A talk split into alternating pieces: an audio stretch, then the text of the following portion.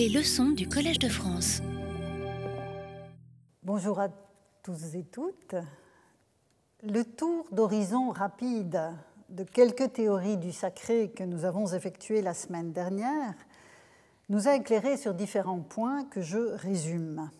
Le premier point est la prégnance de la quête des origines dans l'usage de ce concept de William Robertson Smith à Kamitaro dans une certaine mesure, en passant par Émile Durkheim et René Girard, ce dernier que je n'ai fait qu'évoquer. On l'avait pressenti en mode mineur avec la citation de Jean Bottero parlant de représentation du sacré associée aux religions dites primitives. Le deuxième point est l'importance de l'attention aux rituels et à leur fonction sociale dans la mise en place sociologique de l'opposition sacrée-profane.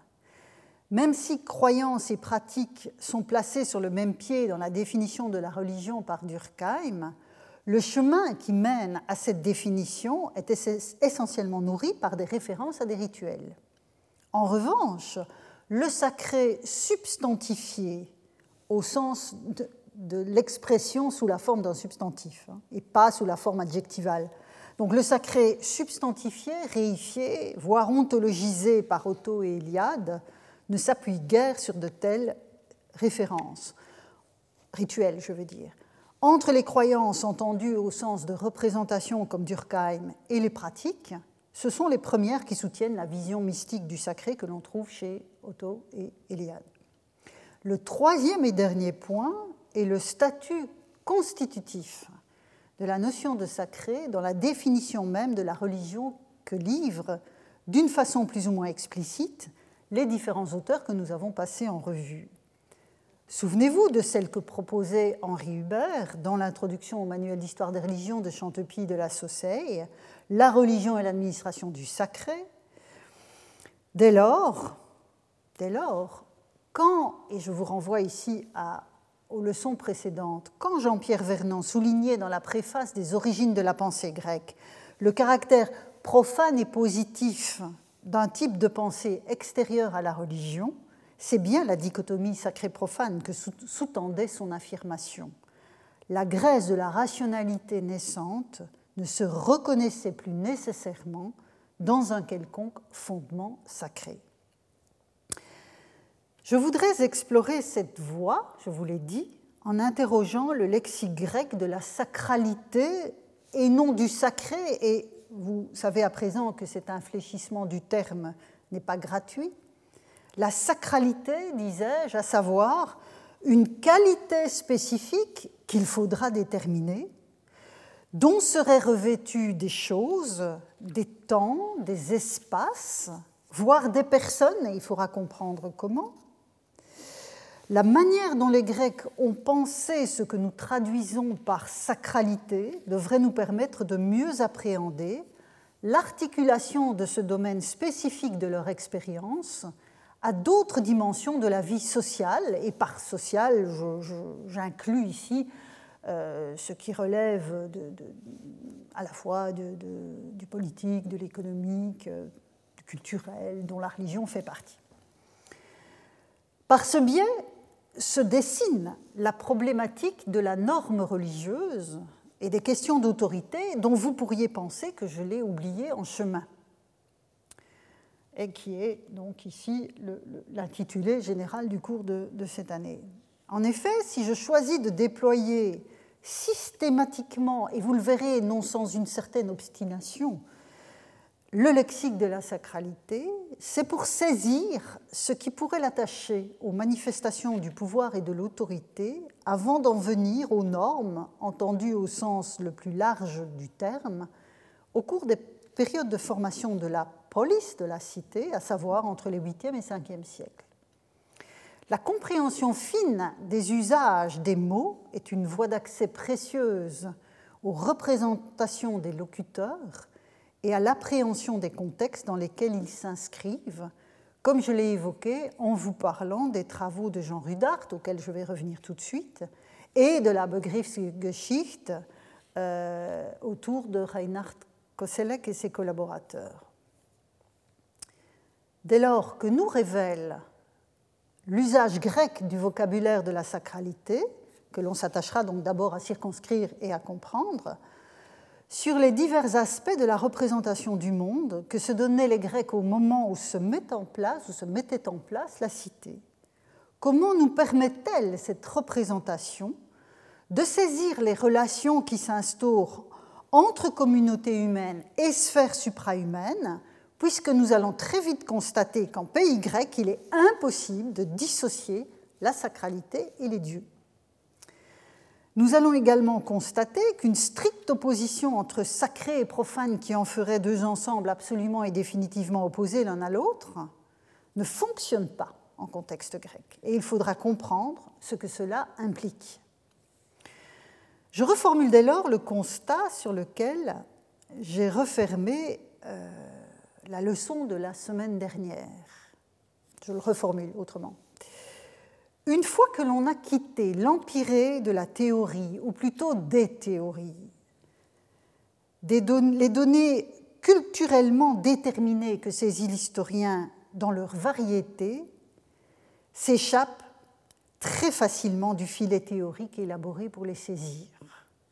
Cela n'invalide nullement, j'y insiste, l'intérêt des théories qui sont bonnes à penser, mais qui, à un certain degré de généralité, ne sont plus forcément opératoires pour l'historien dans sa pratique.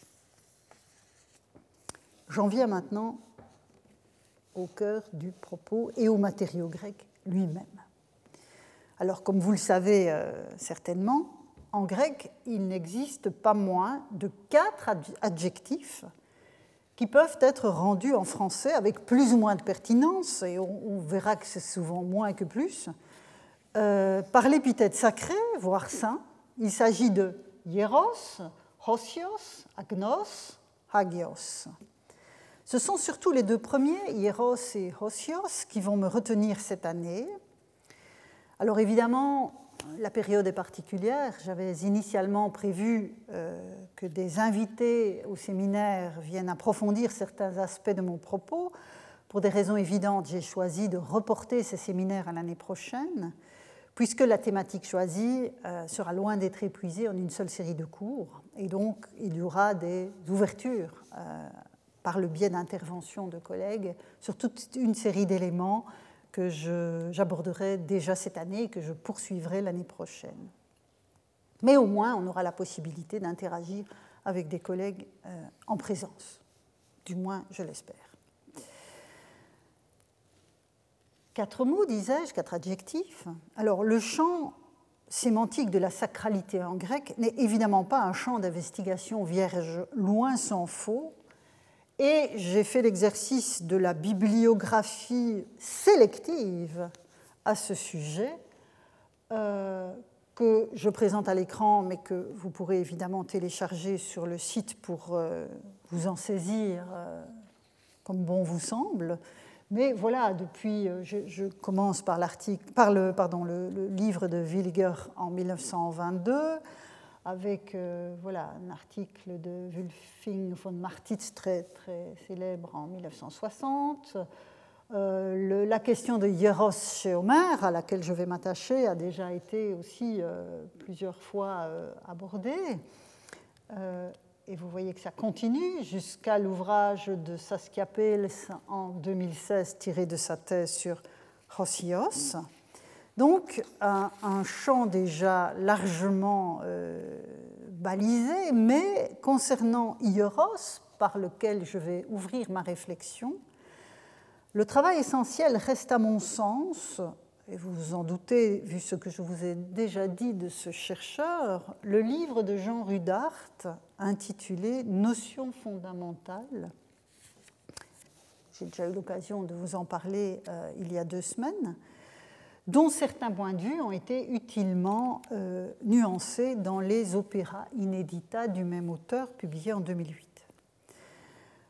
Euh, alors, dans la bibliographie que je viens de vous montrer, j'ai privilégié évidemment, vu mon propos immédiat, euh, celle qui concerne Hieros, mais vous aurez vu apparaître aussi quelques autres réflexions.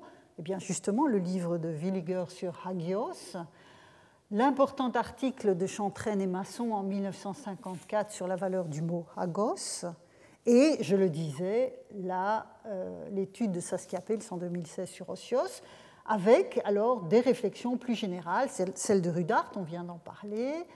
Euh, Walter Burkert, dans son manuel d'histoire de la religion, a quelques excellentes pages sur ce vocabulaire-là aussi.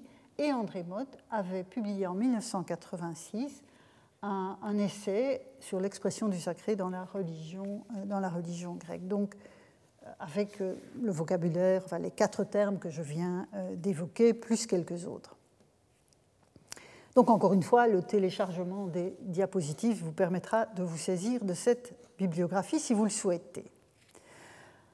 Hieros, disais-je. Alors, parlant de Hieros, une première remarque s'impose.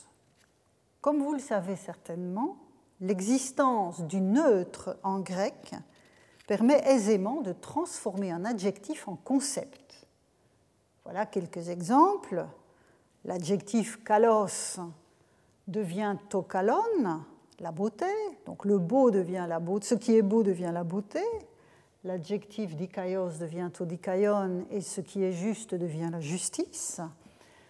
Agathos to agathon, même chose, ce qui est bon devient le bien, kakos, ce qui est mal, devient le mal. Or, que devient hieros quand on lui applique le même procédé?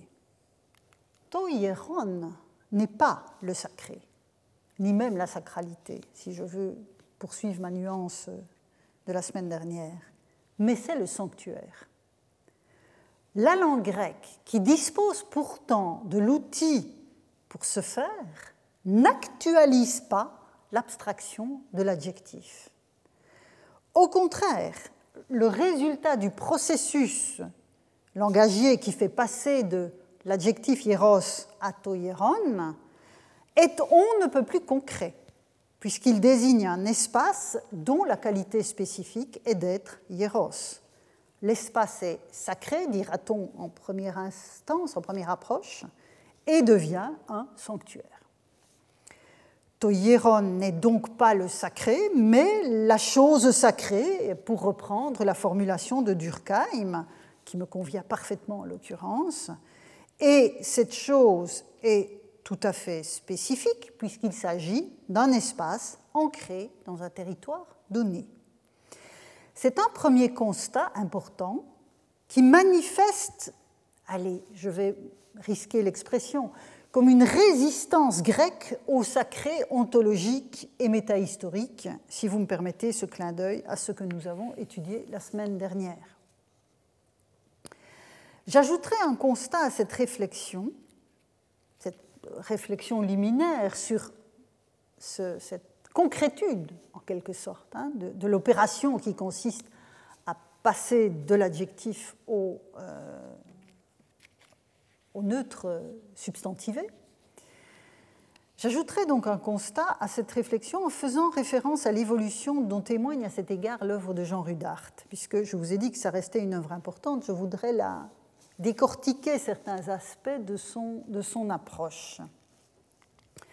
Dans sa thèse publiée en 1958, où, il parlait de ces différentes notions, puisque ce sont des notions fondamentales, euh, il mettait donc à l'épreuve de notions interprétatives cette fois, déduites de son étude du vocabulaire du sacré, donc de ces différents termes en grec.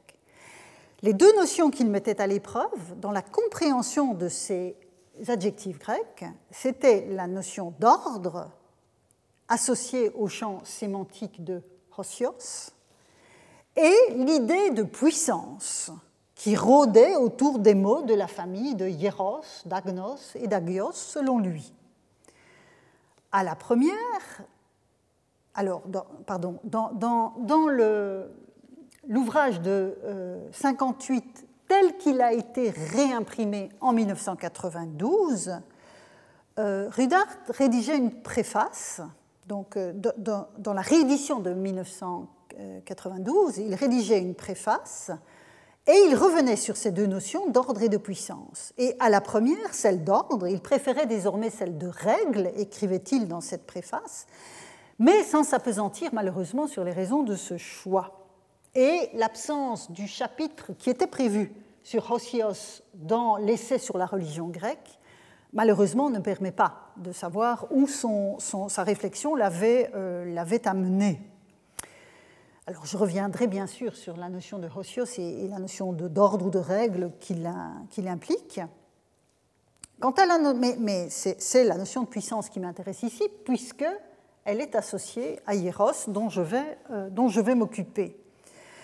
La notion de puissance que ce dernier, donc Rudart, considérait initialement en 1958 euh, comme une réalité indépendante des choses où elle se manifestait, euh, en fait, elle n'était pas sans évoquer, même de loin, la notion d'un sacré indépendant de ces manifestations. En 58, Rudart est de ce point de vue, euh, je dirais, en phase avec l'esprit du temps hein, sur le sacré, même s'il ne l'exprime pas aussi clairement, le sacré comme, comme puissance extérieure aux objets qu'il affecte. Et il le reconnaît dans la préface de 1992, je vous ai pris ce passage, du sacré tel qu'il est signifié, donc je cite Rudart, du sacré tel qu'il est signifié par Hieros, les Grecs ne se font point un concept. Ils ne le tiennent pas non plus pour une réalité indépendante des choses où il se manifeste à eux. C'est une qualité dont ils perçoivent intuitivement que de telles choses sont revêtues. C'est pourquoi, écrivait-il donc en 1992, revenant sur son travail de 1958, c'est pourquoi je commettais une erreur en laissant à croire qu'il existe dans le monde une puissance religieuse dont une certaine part se trouverait ici et là concentrée dans des objets sacrés. Fin de citation. Et effectivement, alors la préface est courte évidemment, hein, donc heureusement qu'on a eu les, les. Dans les inéditats donc euh, inachevés de 2006 ou le chapitre, euh, pardon, de 2008, non 6, je ne sais plus, où le chapitre sur les hiéras est bien présent, Rudart ne parle plus de puissance de cette manière. On voit bien que, de ce point de vue, la préface de 1992 marquait une transition. Quand il use du terme de puissance, c'est affecté d'un complément qu'il associe au Dieu, la puissance de. Par exemple, euh, dans, les opéras inédita, des phénomènes comme, je le cite, la pluie, le surgissement d'une source, la croissance de la végétation, la génération des animaux, quand ils prennent une ampleur inusitée, manifestent la puissance de l'activité divine avec une évidence particulière et signalent ainsi la sacralité d'un site. Fin de citation. Donc ici, c'est la puissance de l'activité divine. Donc vous voyez que la puissance est définie. Sur un lieu foudroyé, par exemple, c'est la puissance de Zeus qui s'est manifestée et qui confère dès lors sa sacralité au lieu en question. Et il explique davantage encore un peu plus loin, dans les opéras inédita, donc, euh, en revenant sur sa dissertation de 1958. Et je le cite. Les choses sacrées, donc vous voyez là, on retrouve l'adjectivation. Les choses sacrées se montrent ainsi capables d'agir dans la vie du monde et dans celle des sociétés sur le cours des événements. J'en concluais jadis qu'elles étaient à des degrés divers, chargées d'une sorte de puissance apparentée aux forces cosmiques et à celle des dieux. Je me trouvais ainsi plus ou moins entraîné à assimiler le sacré à cette puissance. J'utilisais du moins la notion de puissance pour définir la notion de sacré.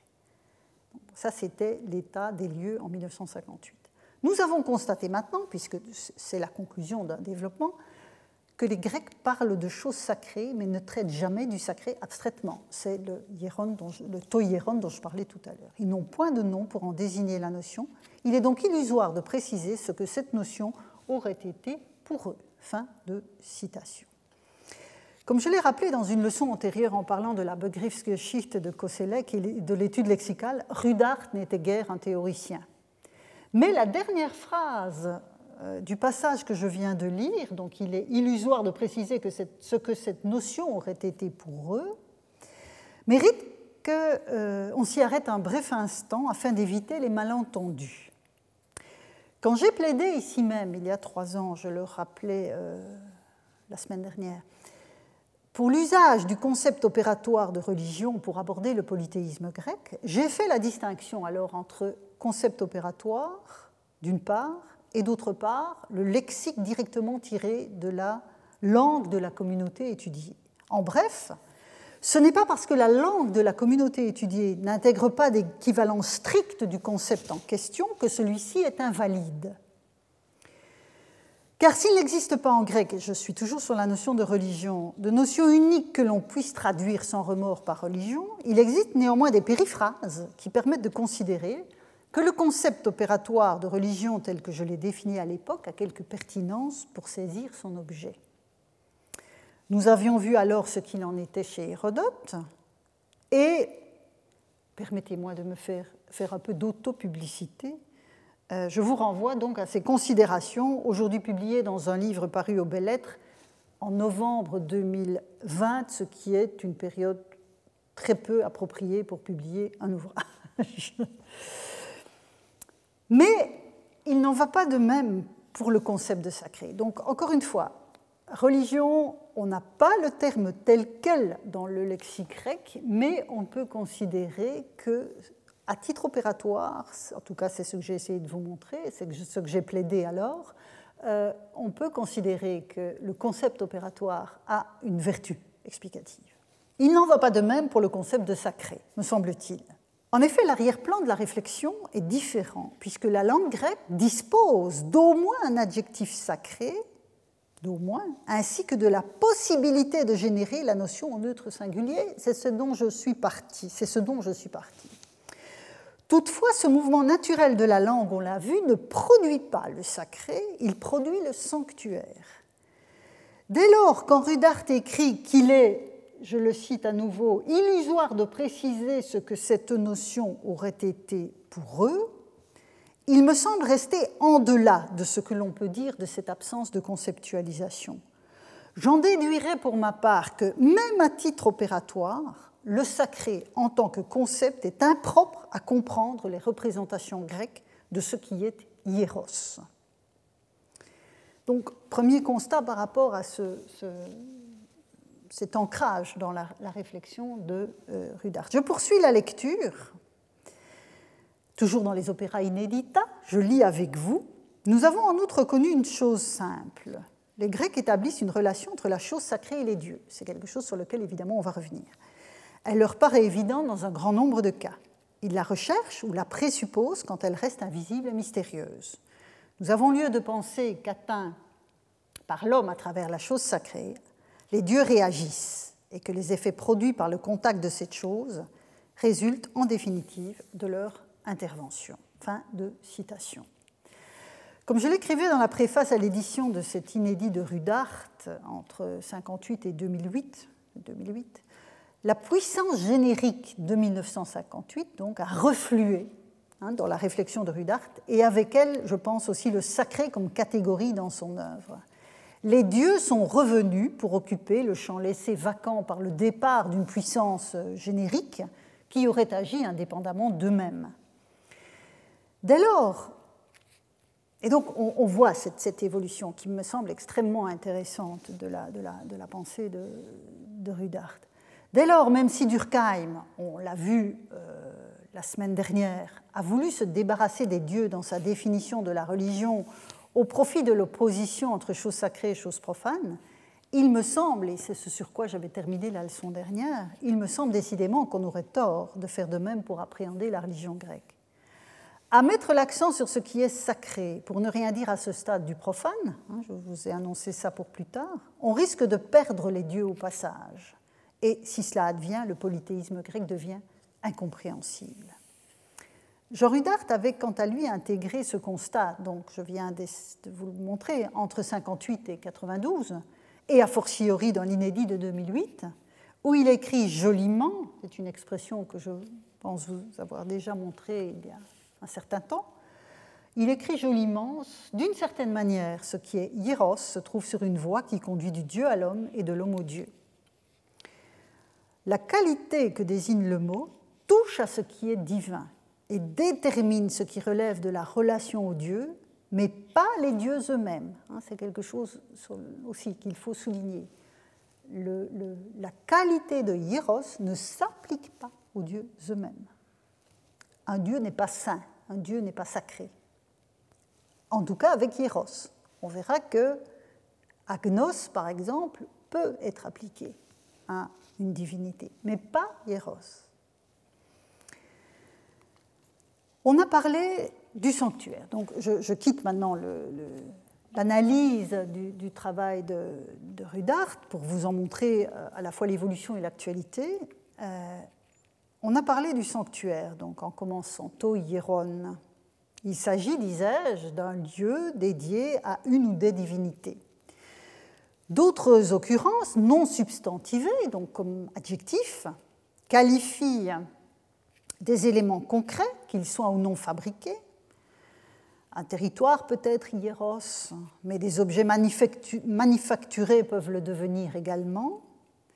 La qualité de hieros ne devient donc pas une abstraction du type de ce que certains des auteurs étudiés la semaine dernière appelaient le sacré. Elle se laisse appréhender dans du concret. Le fait que l'adjectif puisse s'appliquer à des données davantage abstraites, comme par exemple la coutume ou la loi, on le verra, n'invalide pas un tel constat. J'y reviendrai dans, quelques semaines.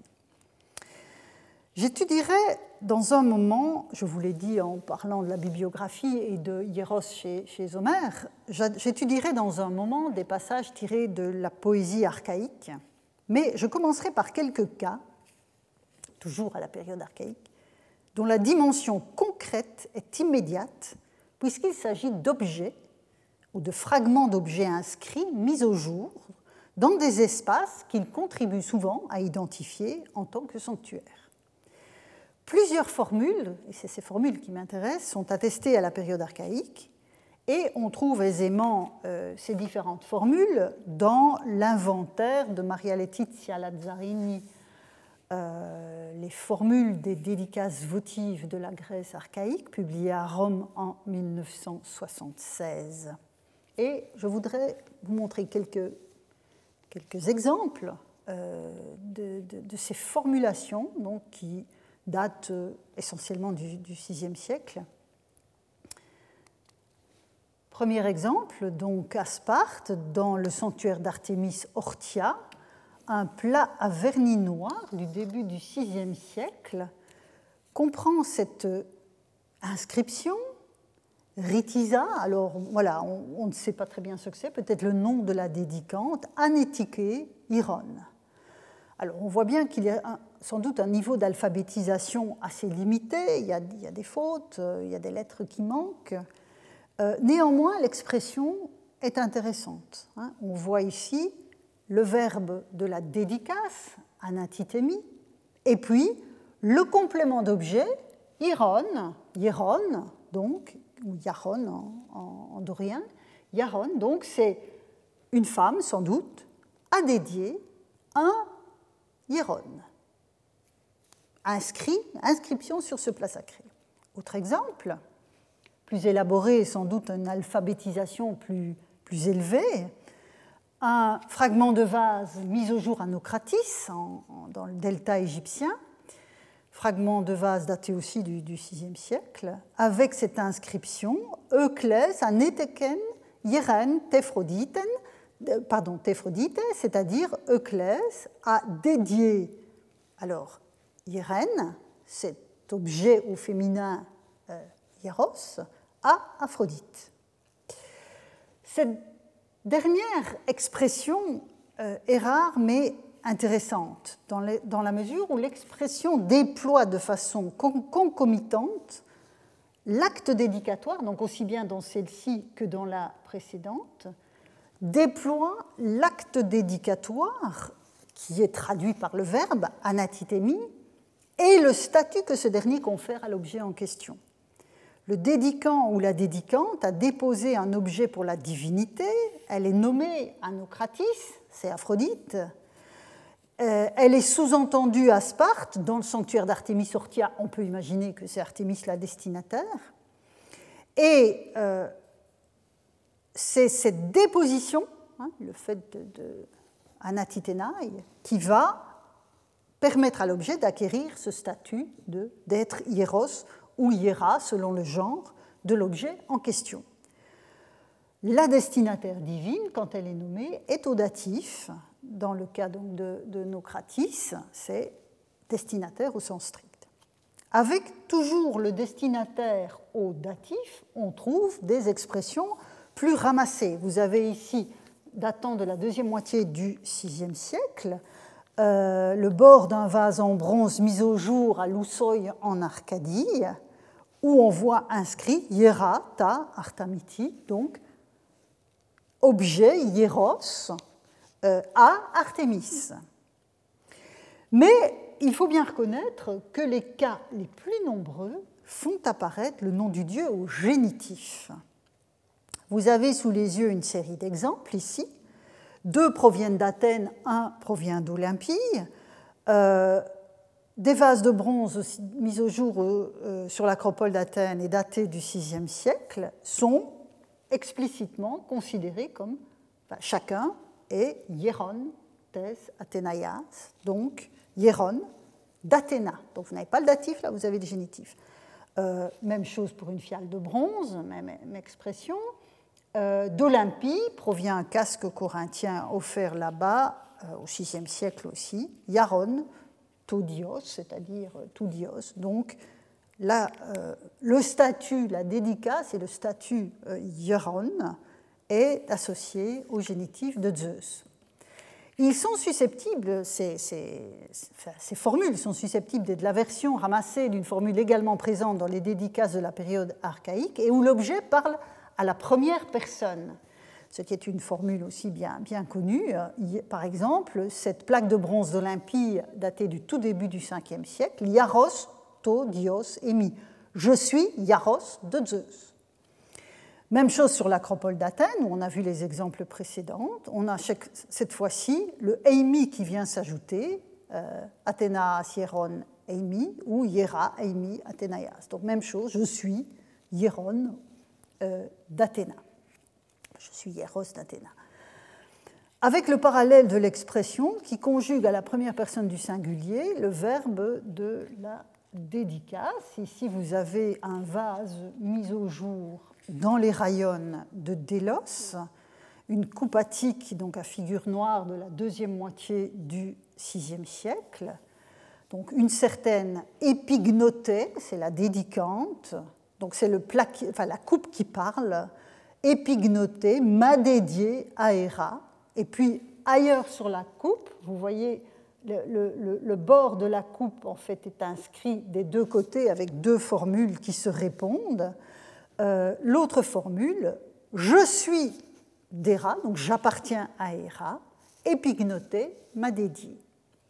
Et encore une fois, ici j'ai fait un parcours euh, cursif dans, un matériau extrêmement ample, et je pourrais multiplier donc les exemples, tout en soulignant peut-être que l'interpellation du lecteur à la première personne que l'on trouve à la même époque sur les tombes, sur des bornes, tendra à disparaître au cours de la période classique. Alors voilà donc le premier petit dossier que je voulais vous présenter. Dans cette configuration dédicatoire, la qualité d'être hieros est acquise par un objet du fait qu'il passe de celui qui l'offre au Dieu qui le reçoit, c'est évident. Le plus souvent dans un sanctuaire de ce dernier, à savoir un hieron. L'équivalence des expressions hieros du Dieu, je suis hieros du Dieu, euh, et celle qui dit simplement j'appartiens au Dieu, atteste que l'adjectif hieros marque une sorte de transfert de propriété.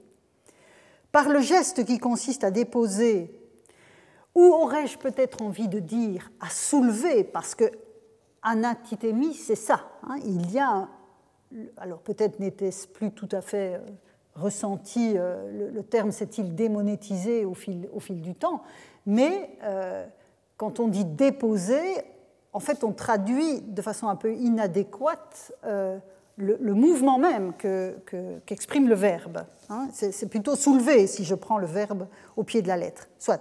Donc, il s'agit de soulever, disons, un objet pour un dieu au datif et qui devient l'objet du dieu au génitif. Dès lors, si j'en reviens à la question de la traduction dans le registre de la sacralité que nous avons esquissé pour Hieros, l'acte dédicatoire est à proprement parler ce que nous appelons une consécration. Le geste ainsi posé, dont on ignore malheureusement le détail au moment où il est effectué, confère à l'objet un nouveau statut, à savoir celui de propriété du dieu ou de la déesse à qui il a été offert. À partir de ce moment, et c'est une notion sur laquelle j'aurai l'occasion de revenir parce qu'elle est complexe, l'objet est inaliénable, sauf à prendre quelques précautions particulières? Il a été retiré de l'usage et de ce qu'on pourrait appeler la circulation horizontale hein, au sein de la, société qui produit ces objets pour s'inscrire dans une perspective verticale, le rapport au Dieu, et s'immobiliser. Cette verticalité pourrait être induite par le préfixe du verbe anatitémi et par ce geste d'élévation, de suspension qu'il décrit. J'aime à penser que cette verticalité n'est pas que abstraite. Les objets dédiés de la sorte ne disposent pas d'une sacralité qui leur serait intrinsèque et n'importe quel objet, qu'il relève de la vie quotidienne du dédicant ou qu'il ait été fabriqué euh, pour l'occasion, peut acquérir la qualité d'être hieros. Il s'agit donc d'une décision humaine, de la même manière que le choix de placer un sanctuaire, to hieron, donc, à tel ou tel endroit, sera dans une majorité de cas le fruit d'un même type de décision. Le statut ainsi conféré est une donnée objectivable. L'objet ou l'espace en question est désormais la propriété du ou des dieux. Partir ainsi du corpus épigraphique des dédicaces archaïques dans toute leur sécheresse permet une première approche concrète, tangible, du champ sémantique de l'adjectif. Alors évidemment, on va le voir tout de suite, quand on élargit l'investigation à la poésie archaïque, le dossier se complexifie d'emblée. Tous les usages ne peuvent être immédiatement rapportés à la notion de propriété divine. L'éventail des emplois devrait nous permettre d'affiner la compréhension de la qualité induite par Hieros. En tout cas, c'est pour ça que je vous emmène dans ce parcours. Car comme le disait mon collègue Dario Mantovani dans un de ses premiers cours euh, de l'année 2019 euh, ici même, j'ai beaucoup aimé son expression, la poésie est la voie la plus rapide pour saisir un concept. Je souscris totalement à cette affirmation. Ce détour par la poésie devrait nous permettre, par un effet de retour, de réinterroger dans les semaines qui viennent les éléments déduits du petit corpus épigraphique de dédicace, à savoir les notions mêmes de propriété et d'inaliénabilité. Mais entrons maintenant dans ce corpus euh, plus séduisant bien sûr que ces pauvres dédicaces très modestes mises au jour dans les sanctuaires de la Grèce. En effet, la poésie archaïque d'Homère et d'Hésiode recèle différents usages de l'adjectif hieros, dont un nombre important relève de ce que nous avons décelé dans les dédicaces. Hein, il y a un arrière-plan qui est partagé, la trace d'une relation au Dieu. Mais le constat est évidemment assez général et j'aimerais entrer dans le matériau concret pour affiner avec vous la compréhension de ce qui est en jeu dans l'usage de l'adjectif. Dans l'épopée homérique, je commencerai par là, la moitié des occurrences de Hieros qualifient un lieu. Et parmi ces lieux, on trouve sans surprise les sanctuaires que l'on vient d'évoquer avec la forme neutre to hieron. Quelques exemples le brillant bois sacré de Poséidon à Onchestos en Béotie, euh, la demeure sacrée d'Athéna sur l'acropole de Troie, c'est-à-dire son temple, le bois sacré d'Athéna en Phéacie, où Ulysse, guidé par Nausicaa, se met à prier la déesse, est également sacré sur le rivage de l'île d'Ithaque, euh, la grotte des nymphes, et vous voyez ici au chant 13 de l'Odyssée, tout près s'ouvre une grotte aimable et sombre, Iron Nymphaon, donc j'ai traduit consacré aux nymphes, qu'on appelle naïades. Dans tous ces cas, on a affaire à la consécration d'un espace, même si dans le cas de la grotte des nymphes d'Ithaque, le poète associe la grotte à l'habitat des déesses elles-mêmes qui s'y adonnent à leurs activités. Il fait dès lors du sanctuaire où se rendent les hommes le résultat d'un choix divin. C'est très intéressant et ça, la poésie permet évidemment de voir euh, ce, renversement de, perspective. Il y a donc une tension dans la, même, dans, la mention même d'un hieron en tant que sanctuaire, une tension entre la consécration humaine et l'élection divine. Et c'est une potentialité non négligeable dès qu'il s'agit des sanctuaires. Hein. Y a-t-il des espaces qui sont plus précisément ressentis comme étant un lieu adéquat pour tel ou tel dieu? C'est une question intéressante qu'avait posée, euh, c'est pour ça que je ne m'y arrête pas, qu'a posé euh, très, très pertinemment euh, mon collègue Pierre Brûlé dans un livre publié en 2012 dont je ne peux que vous recommander la lecture. comment percevoir le sanctuaire? Par extension, la qualité des sanctuaires, euh, pardon, par extension de la qualité des sanctuaires, le, des hôtels qui s'y élèvent peuvent évidemment être aussi qualifiés de hieroi pour la même raison. D'autres types de lieux, comme les cités, les murailles des cités reçoivent cette qualification, mais j'en diffère le traitement euh, au terme du voyage dans la poésie épique. Retenons pour l'instant ces, lieux consacrés.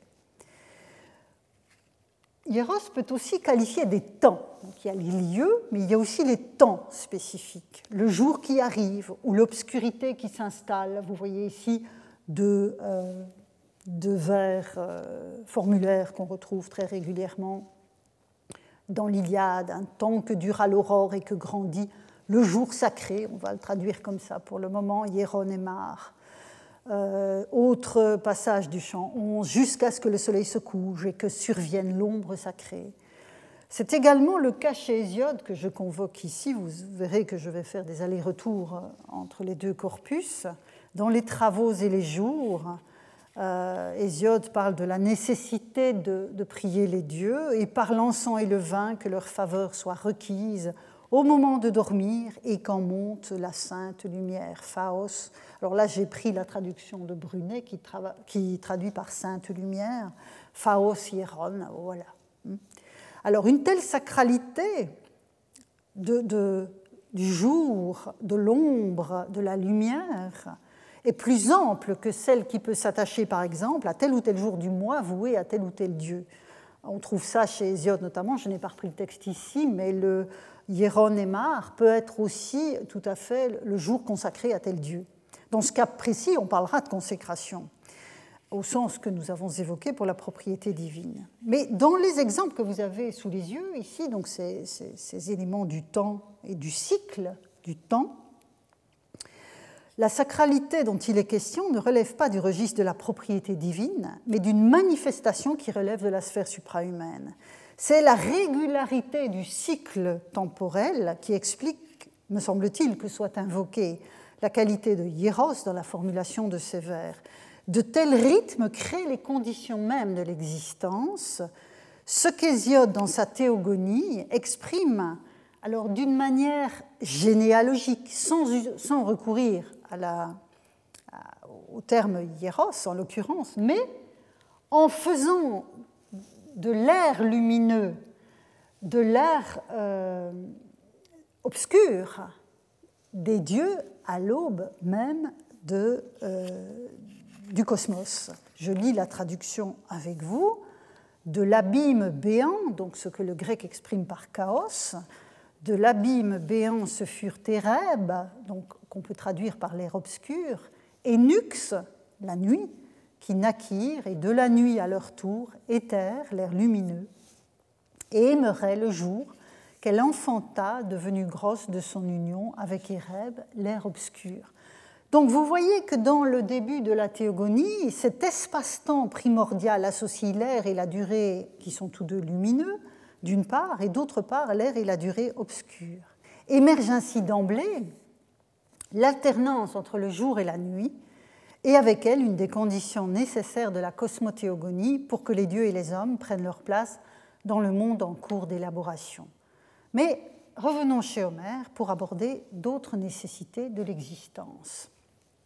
Au livre 11 de l'Iliade, dans la tente du vieux Nestor, une captive fait un mélange d'aliments pour désaltérer et revigorer les guerriers revenus du front.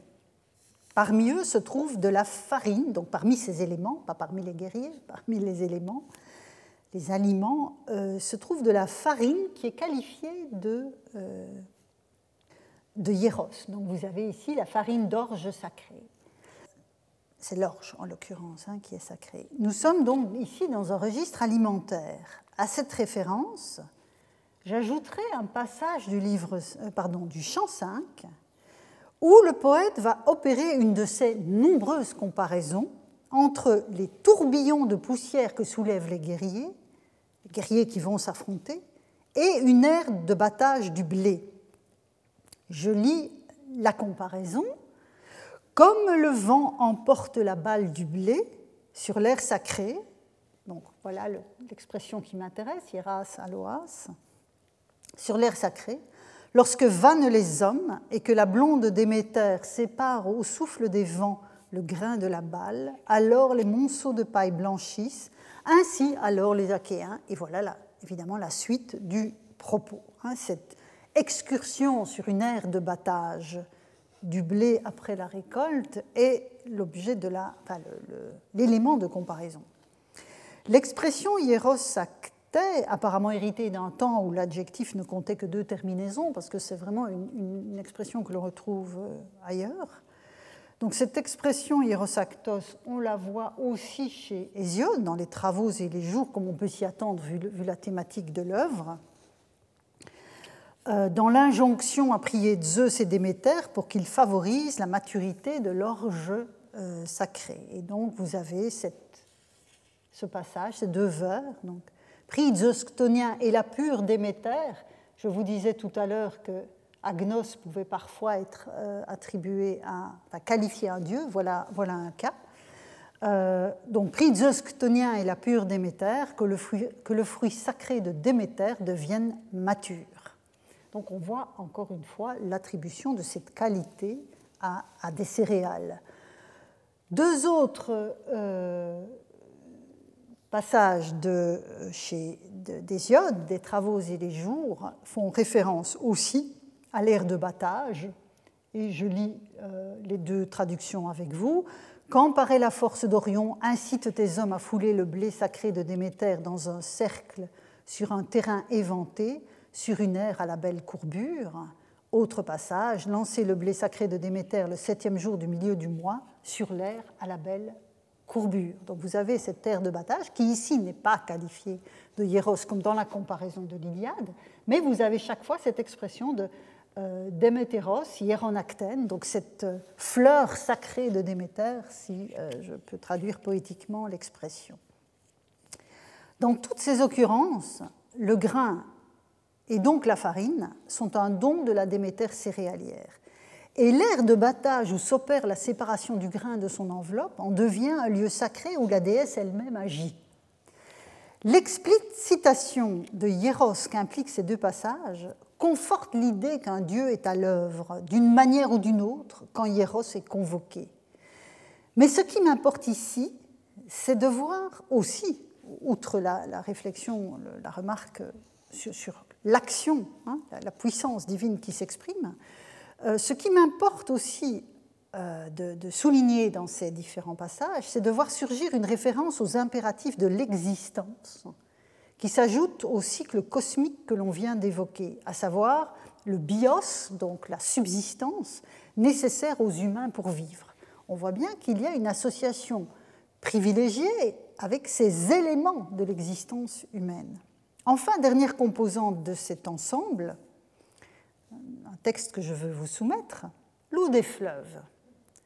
Au chant 11 de l'Iliade, le vieux Nestor tente de ramener Achille au combat et raconte des hauts faits de sa jeunesse. Et lors d'une incursion en Élide, raconte Nestor, ils sont arrivés près du fleuve Alphée. Au milieu du jour, raconte Nestor, nous avons atteint, alors, Hieron, Ron, Alpheo, donc ce que je peux traduire en première instance par le cours sacré de l'Alphée. Là, nous avons offert de beaux hieras, et je traduis cela comme ça pour le moment. Nous avons, je reviendrai évidemment sur cette expression plus tard dans la réflexion sur le sacrifice, nous avons offert de beaux hieras à Zeus très puissant, et un taureau à l'Alphée, un taureau à Poséidon, ainsi qu'à Athéna aux yeux pères une génisse indomptée. Donc, série de sacrifices qui sont faits quand les guerriers arrivent près du fleuve. Alors, Alphée, en l'occurrence dans ce passage, est assurément un dieu. Il reçoit un taureau. Il reçoit un taureau. Et vous remarquerez que ce n'est pas Alphée lui-même qui est qualifié de hieros, donc ce qui n'invalide pas la remarque que j'ai faite tout à l'heure sur le fait qu'un dieu n'est pas qualifié de la sorte. Ce qu'il est en revanche, c'est l'eau elle-même, c'est le cours, l'écoulement du fleuve qui est dit hieros, ce que j'aurais tendance à comprendre comme la mise à disposition de l'eau pour les humains par le dieu du fleuve, de la même manière que la farine est le don de Déméter. Bien entendu, la sacralité de l'air de battage du blé ou celle du cours d'un fleuve n'est pas de la même intensité qu'un hieron en tant que sanctuaire. Mais la qualité de hieros qui s'y attache dans les vers du poète exprime quelque chose de la relation entre mes dieux, que ces espaces manifeste et qui a un rapport étroit, et c'est mon premier constat au terme de cette leçon, qui a un rapport étroit avec certaines des nécessités les plus impérieuses de l'existence humaine. Ça, je dirais que c'était le, le, volet humain de l'application de Hieros, dans, de, la qualité de Hieros dans la poésie archaïque. Nous verrons mais la semaine prochaine que la qualité de hieros peut aussi s'appliquer à certains éléments du seul monde des dieux, tel que le dessinent Homère et Hésiode, ce qui nous offre un autre angle d'attaque pour comprendre l'application de cette qualité et nous permettre d'affiner la compréhension du terme. Donc, j'envisagerai ces cas la semaine prochaine, après avoir posé une question que j'ai laissée en suspens jusqu'ici, à savoir celle de l'étymologie du terme qu'il me semble intéressant de discuter avec vous, mais ce sera pour la semaine prochaine. Merci pour votre attention. Retrouvez tous les contenus du Collège de France sur www.colège-2-france.fr.